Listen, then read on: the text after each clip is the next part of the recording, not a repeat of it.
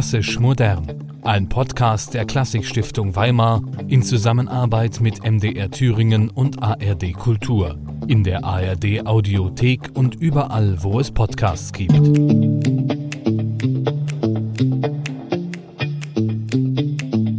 Herzlich willkommen zu dieser Folge von Klassisch Modern, dem Podcast der Klassikstiftung Weimar. Mein Name ist Sophie Hartmann und neben mir ist wie immer die liebe Stefanie. Hallo. Wir haben ja schon einen kleinen Spaziergang gemacht. Ähm, du hast mir den Weg gezeigt von deiner Wirkstätte, von der Wirkstätte der Klassikstiftung Weimar, dem äh, alten Schloss. Und wir haben zusammen einen Spaziergang gemacht zu einem Haus, was ja gegensätzlicher zu diesem Schloss eigentlich gar nicht sein könnte, oder? Auf jeden Fall. Also, wenn man in diesem wunderschönen, idyllischen Park an der Ilm unterwegs ist, ausgehend vom Stadtschloss in Weimar und äh, dann unter anderem auch an Goethes Gartenhaus vorbeikommt, hat man wirklich ein bisschen eher das äh, Flair der Goethe-Zeit äh, so um sich herum ähm, und vor Augen. Und da fällt es schon sehr raus, wenn man dann am Rand des Parks plötzlich so eine moderne Architektur sieht und äh, nimmt es schon eher als Fremdkörper wahr, würde ich sagen. Mhm. Ein bisschen als wäre ein UFO gelandet zwischen den Gründerzeitvillen und dem, und dem Goethe-Gartenhaus, was ja 50 Meter Luftlinie eigentlich nur entfernt war. Ich erzähle noch mal kurz, was wir in diesem Podcast eigentlich vorhaben. Wir werden gemeinsam eine kleine Tour machen durch Weimar und durch verschiedene Häuser, die zu einem Großteil Wohnhäuser sind.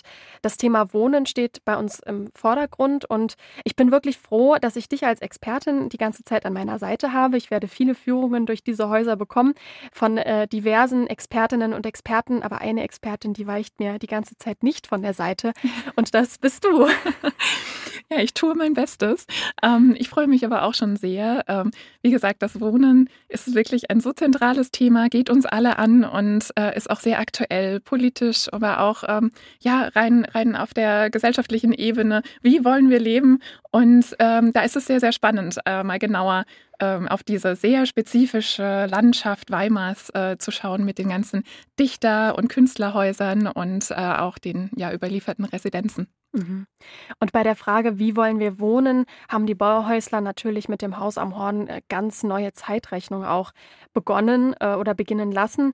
Ähm, du hast mich letzte Woche Ute Ackermann vorgestellt. Sie ist die Kustodin der Bauhaussammlung und sie hat mir eine sehr ausführliche Führung durch das Haus am Horn gegeben. Und ich würde vorschlagen, da hören wir einfach mal rein. Sehr gerne.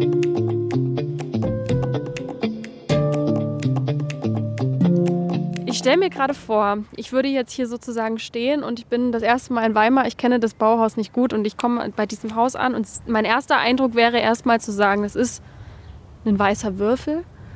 Es ist ein relativ unspektakuläres Angst haben wir auch drumherum. Und mancher würde sich vielleicht sogar hinreißen lassen zu sagen, das ist langweilig oder es ist gestalterisch irgendwie unkreativ. Wie würden Sie, wie würden Sie auf diese Aussage reagieren? Ich würde erst mal sagen, äh, vollkommen richtig. Es ist ein weißer Würfel. Es ist möglicherweise auch ganz unspektakulär, denn heutzutage sind wir ja ans Flachdach gewöhnt. Also wir regen uns darüber nicht mehr auf. Die Nachbarn seinerzeit schon eher. Deshalb haben sie auch in unmittelbarer Nachbarschaft ein ganz anderes Haus gebaut, um den Unterschied nochmal deutlich zu machen, wie man im damaligen Deutschland zu bauen hatte, nämlich mit einem ordentlichen Walmdach und nicht mit einem Flachdach.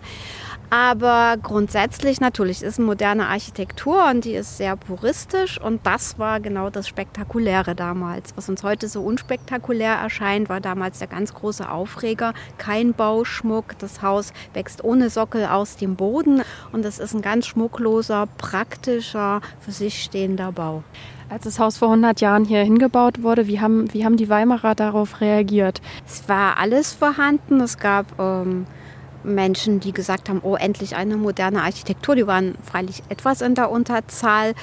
Äh, es gab ganz große Empörungen, ganz viel Unverständnis. Es gab auch äh, ganz böse Kritiken, auch über die Innenraumgestaltung, dass eben da die faule Hausfrau, die ja alles jetzt ganz leicht mit kurzen Wegen zu erledigen hat, dann irgendwo steht und ihre expressionistischen Schmierereien verfertigt, während die Familie völlig verwahrlost. Also solche Gedanken hatte man dann auch.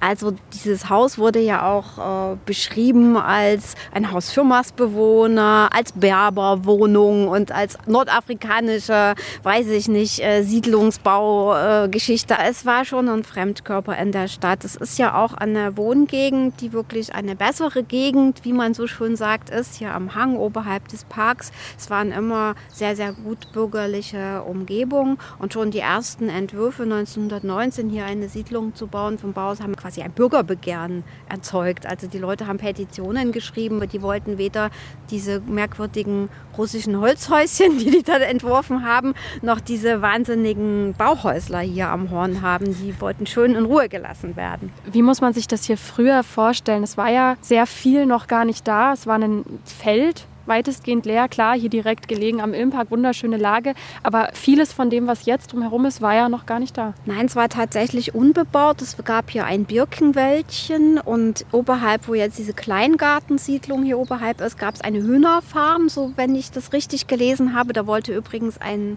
Bauhäusler selbst bauen.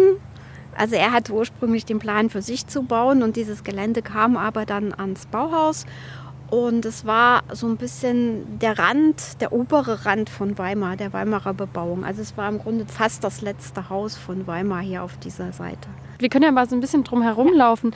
Der Bau war ja insgesamt sehr schlicht gehalten, auch was die Materialien angeht oder sparsam, was die Finanzen anging. Ich denke mal auch dadurch bedingt, dass Inflation war und vieles einfach gar nicht bezahlbar war, sind dadurch auch Baumängel entstanden. Gerade auch, weil ja die Zeit, in diese vier Monate, in der dieses Haus errichtet wurde, extrem kurz bemessen ja war. Es ja ein Bau in Eiltempo. Das ist unglaublich, oder?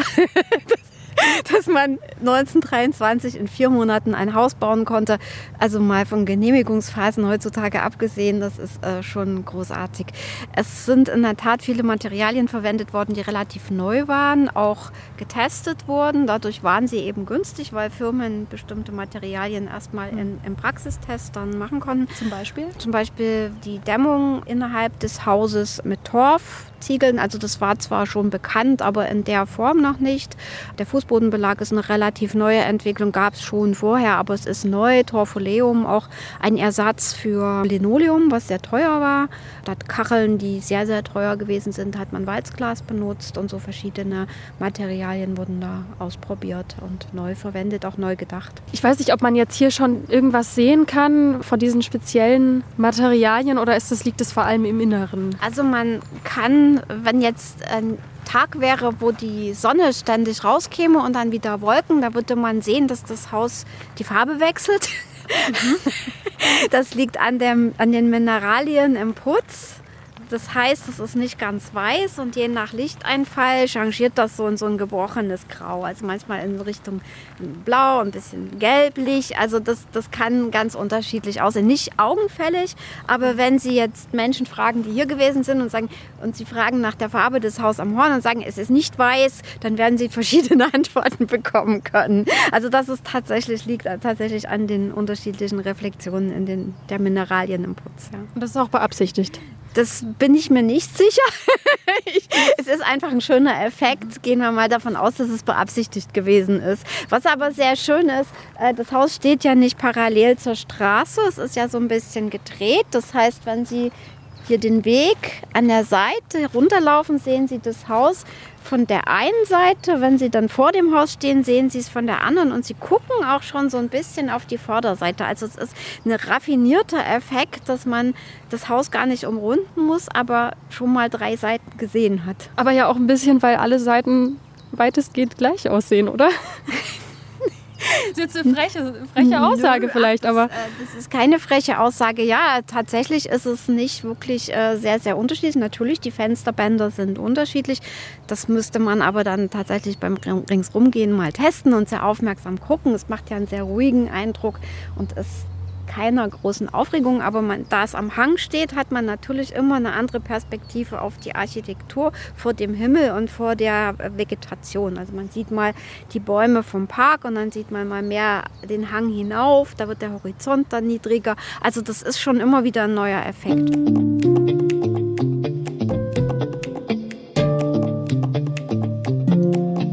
Ja, Stefanie, diese Schlichtheit, die vom Haus am Horn ausgeht. Wir sind heute viel mehr daran gewöhnt. Wir kennen diese Art von Haus. In unserem Alltag äh, läuft die uns sehr häufig über den Weg. Und dennoch habe ich manchmal das Gefühl, dass das Thema Flachdach und Schlichtheit und wenig Ornamentales immer noch nicht so ganz angekommen ist bei vielen Leuten. Ja, das würde ich auch unterstreichen. Und man muss ja gerade bei der Geschichte des Haus am Horn auch nochmal auf die weiteren Umstände achten. Ähm, wir sind in einer Zeit des erstarkenden Nationalsozialismus, der dann letztendlich leider auch die Oberhand gewinnen wird. Und äh, da spielen auch bestimmte ideologische Vorstellungen eine Rolle, was Hausentwürfe anbelangt.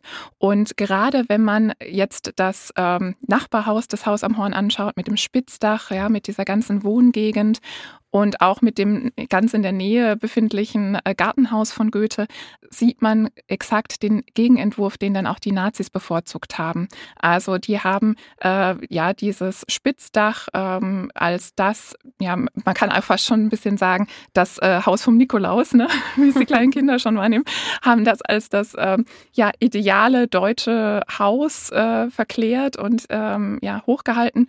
Und deshalb hat das Haus am Horn dann natürlich ausgedient gehabt äh, in dieser Vorstellung. Mhm. Und ich würde sagen, solche Vorstellungen erhalten sich auch bis zum heutigen Tage unbewusst mehr oder weniger mhm. noch in der Gesellschaft. Ähm, Dazu kann ich vielleicht eine kleine Anekdote ja. erzählen. Jetzt, ich werde mich jetzt hier mal outen und sagen, ich bin selber in einer in einem Haus mit Bauhausarchitektur aufgewachsen, mit einem Haus, was ein Flachdach hat. Und äh, für mich war das also ganz normal. Ich habe aber mal einen oder mehrmals äh, Schulfreunde zu Gast gehabt, die völlig irritiert waren davon, die gemeint haben, aber wo, warum habt ihr denn kein Dach? Regnet es da nicht rein?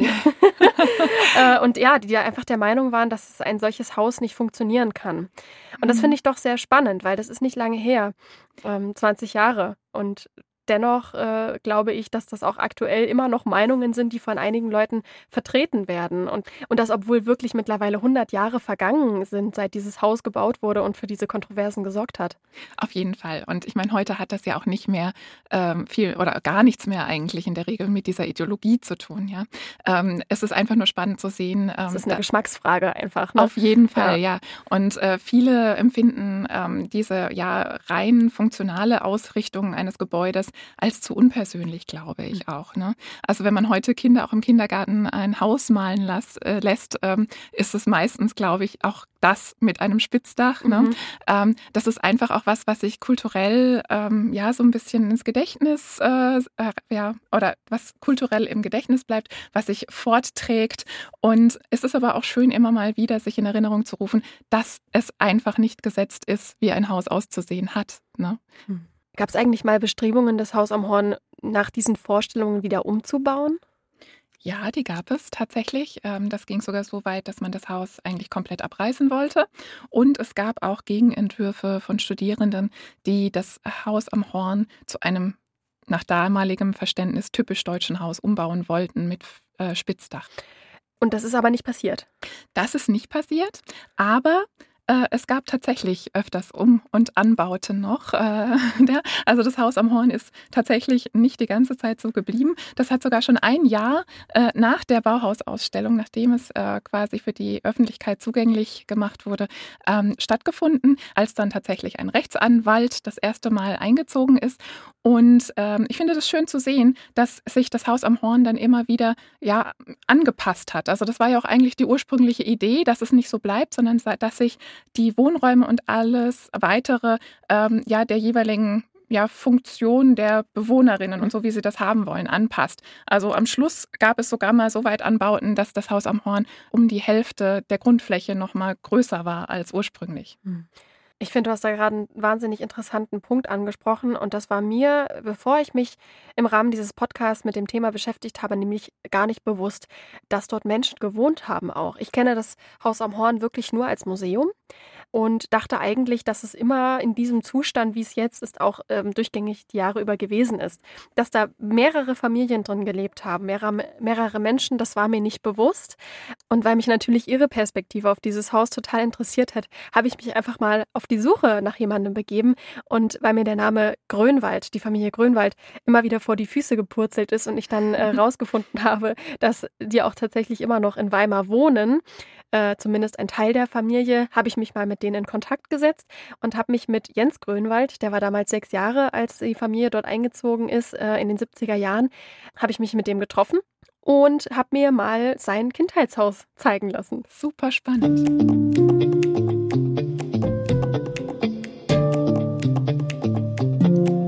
Ich bin Jens Grönwald und bin in diesem Haus aufgewachsen, habe hier meine Kindheit verbracht.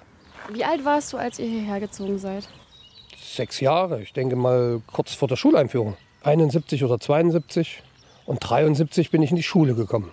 Hier oben, die Straße hoch? Das, na, Fürnberg-Schule. Ja. Dann hattet ihr einen Schulweg von zwei Minuten. Na. Und äh, ich bin auch öfter in Hausschuhen dort oben angekommen, weil ich gar nicht drüber nachgedacht habe, mich umzuziehen. Und wenn eben mal was ausfiel oder wir Zeit hatten, dann sind auch alle Kinder hier runter. Das Schöne für uns am Horn war, alle Kinder und dann auch die Jugendlichen waren hier. Wir haben in dem Garten Partys gefeiert. Die ganze Welt kam zu Besuch. Hier war immer was los. Solche Erinnerungen stecken drin. Hier in dem Garten ist eben nur noch die Buche, die für uns immer da war. Der Rest ist ja weg. Und an der Buche sind die vielen Narben. Und jedes Mal, wenn ich herkomme, entschuldige ich mich bei der Buche für die vielen Verletzungen, die sie hat. Von unseren Äxten, Pfeil und Bögen. Die war ja auch gar nicht so groß. Das ist ja jetzt ein, ein Koloss von, von Rotbuche. Und hier vorne stand noch eine Kastanie, aber abgeschnitten und daran unsere Schaukel. Und durch die Umbauten ist das eben alles ganz anders. Jetzt ist es dieses Musterhaus. Gar nicht mehr mein Kindheitshaus. Äh, der Garten hatte einen Umbau von irgendeinem Eigentümer mit Bruchstein, lauter Anlagen, ganz viele Bäume, Obstbäume. Das ganze Grundstück war umgeben mit einer riesengroßen Hecke. Wir wussten ja um die Situation, als das gebaut wurde und hier oben nur Feld war. Das sah da auch so kahl aus und deshalb hat man das ja da wieder so zurückgebaut. Weil das jetzt eben was ganz anderes ist und schön und wieder Musterhaus und Museum und das gefällt mir gut. Wie oft kommst du her? Mit Freunden ein, zweimal im Jahr. Und dann erzählst du die Geschichten, die du hier erlebt hast oder bist du dann als Museumsbesucher hier? Nö, nö, Geschichten. Für mich ist das ja nicht wirklich ein Museum. Ich ärgere mich über bauliche Fehler in der Sanierung. Der Sockel und die Wassernasen und ich weiß von oder erinnere mich von dem Gespräch, als Muche sagte, hier war immer ein Sockel an dem Haus, später aufgeputzt. Das ist jetzt die Ikone der Moderne und überall werden Häuser gebaut ohne Sockel, der ja ein Spritzschutz ist. Das ist damals nur passiert, weil man keine Zeit hatte, nicht weil man das modern wollte. Es sind viele solche schönen Sachen. Das war dann im Studium witzig, wenn die Dozenten erzählten von dem Hausbau und mir eben dazu einfiel, weil wir als Kinder beim Muche zu den Füßen saßen und der erzählte, dass man am Tag der Einweihung den Fliesenleger an der Badenwanne gefunden hatte, der war dort eingeschlafen. Man hatte über Nacht durchgearbeitet. Das war ja ganz schnell im Bau. Und äh, dadurch sind auch viele Baufehler entstanden, weil es ja auch ein Musterhaus war mit ganz neuen Materialien. Und daraus macht man dann die Moderne. Äh, darum ging es nicht. Als Musterhaus haben die wahrscheinlich auch nicht gedacht, dass das lange stehen bleibt. Man wollte die Formensprache zeigen. Ja, und für uns war das eben interessant und schön, unsere Nachbarn in der Freundschaft und auch drei Kinder, die sehr naturverbunden äh, leben. Und das Haus wurde als deutsche Gegenikone nach dem Haus am Horn gebaut. Mit Satteldach und. Das war erst nach dem. Nach dem Haus am Horn. Denkt man nicht, wenn man sieht. Es ist wirklich ein sehr typisches deutsches Haus. Deutsches Haus. Haus, ja. Genau. Das war ja hier oben Ende von Weimar. Dann kam ein Dorf das war Feld. Hier bekamen die Bauhäusler von der Stadt diese Möglichkeit mit der Planung dann für, dieses, für diese Siedlung. Und jetzt ist das alles, äh, naja, eine, eine der schönsten Wohngegenden. Das war ja damals nicht. Lass uns noch mal auf den allerersten Anfang zurückgehen. Der ganze Garten war völlig zugewachsen. Hier vorne standen Essigbäume. Da wurde ich in der Hängematte drin eingeschnürt, damit ich mittags nicht stiften ging. Das Schönste war, wir konnten hier einfach verschwinden als Kinder. Dich hat niemand wieder gefunden. Mein Bruder ist ständig nackig in Gummistiefeln im Park verschwunden. Dort waren große Baumaßnahmen, weil man die Anbindung der Grundleitung für das neue Wohngebiet Dichterweg machte. Als wir hierher zogen, war das eine Gartenanlage. Das ganze Baugebiet gab es nicht. Hier war Schluss. Hier war Weimar Schluss, Gartenanlage und dann kam Oberweimar, Dorf. Und durch diesen Dichterweg entstand auch eine Verbindung mit uns Kindern, die auch alle hergezogen waren. Und dazu so ein bisschen Dorf, aber alle keine Verbindung hatten von früher. Es war auch zufällig ein wunderbares Wohnen und Leben und zwei Kinderheime in alten Villen hier und also hier wimmelte es von Kindern. Alles voll Kinder. Und wir hatten durch unsere Eltern hier im Grundstück keine Beschränkung, sowas nicht äh, nutzen zu dürfen. Wir hatten also hier die Fahrzeuge, die Fahrräder, die Mopeds später, alles in dem Garten, alles äh, wunderbar wild. Dieses Haus am Horn ist für uns Kinder eher damit auch verbunden mit dieser großzügigen Außenmöglichkeit und, und Landschaft. Dieser großzügige Garten, in dem wir Hütten hatten, Grotten, Tiere und dazu der ganze Goethepark. Ihr hattet Tiere im Garten? Ja, mein Vater bekam auch ständig Tiere von seinen Assistenten, die Architektennamen hatten. Der Goldfisch hieß Schinkel. Dann hatten wir mit den Nachbarn zwei Schafe, Paul Klee und Oskar Schlemmer. Das war dem geschuldet, dass hier an diesem Hanggrundstück äh, man nicht vernünftig mähen konnte mit so einem alten ostelektrischen Rasenmäher. Und meine Mutter und unser Großvater machten das mit der Sense. Und unsere Nachbarn, der Großvater hatte die Rhönschafe hier in Thüringen wieder angesiedelt. Der war so ein Naturmensch.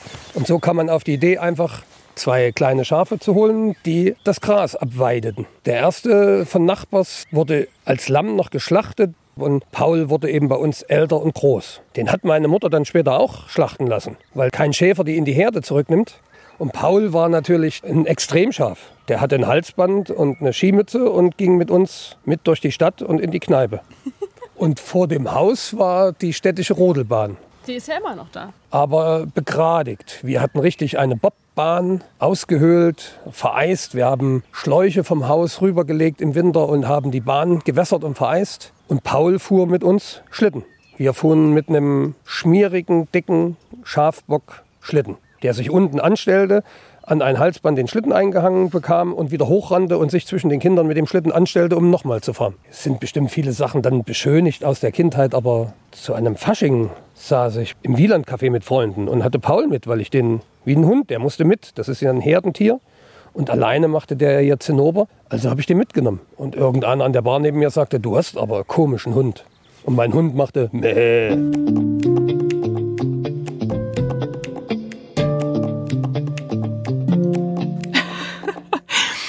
Also ich werde an dieser Stelle mal beantragen, dass wir wieder Schafe oder getarnte Hunde vielleicht auf das Gelände des Haus am Horn bekommen.